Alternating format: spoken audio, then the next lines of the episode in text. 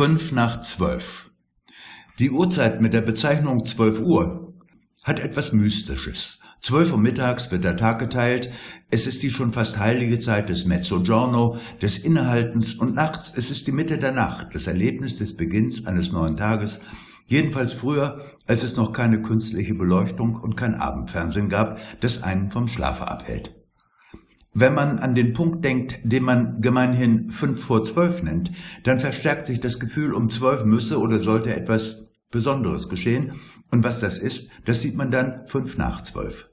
Eigentlich ist es immer fünf vor zwölf der Punkt, an dem etwas geschieht, die Weichen für die Zukunft gestellt werden. Soweit die Gedanken des Interviewers, den solche philosophischen Ausflüge schon ganz dusselig im Kopf machen. Dr. Nemo, der ja immerhin einer, wenn nicht sogar der mächtigste Mann der Welt ist, wird dazu von ihm interviewt.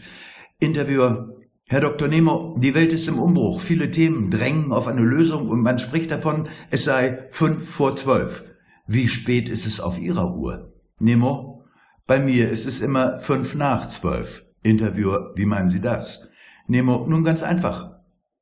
Um zwölf geschieht nichts Bedeutendes. Das ist nur ein ideeller Markierungspunkt, ein Marker allgemeinen Denkens, das glaubt, die Dinge geschehen auf einen Schlag. Ganz nett. Die Würfel aber sind längst gefallen. Und wir, WMI Incorporated, leben bereits in der Zeit nach zwölf.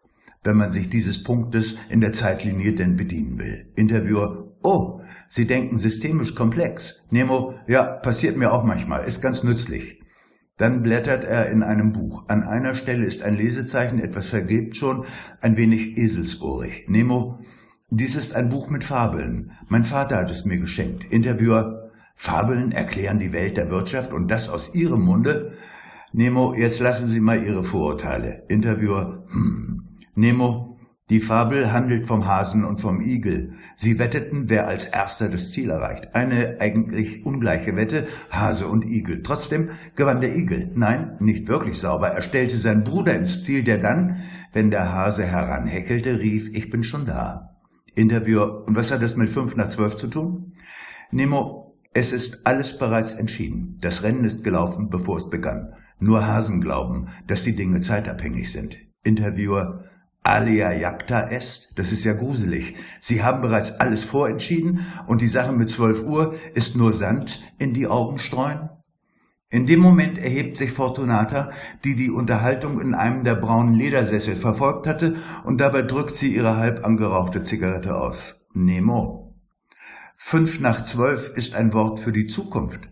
Du bist also der Herrscher über die Zukunft, du kennst sie, weil du sie bereits gestaltet hast? Nemo. Na, das sagt doch die Beraterzunft. Fortunata, die Zukunft ist wie das Entstehen von Kunst. Sie folgt keiner Formel und wenn du meinst, du hättest alles im Griff, dann, na dann, dann irrst du. Picasso hat einmal gesagt, you know the formula of art. Yes? Then you're dead.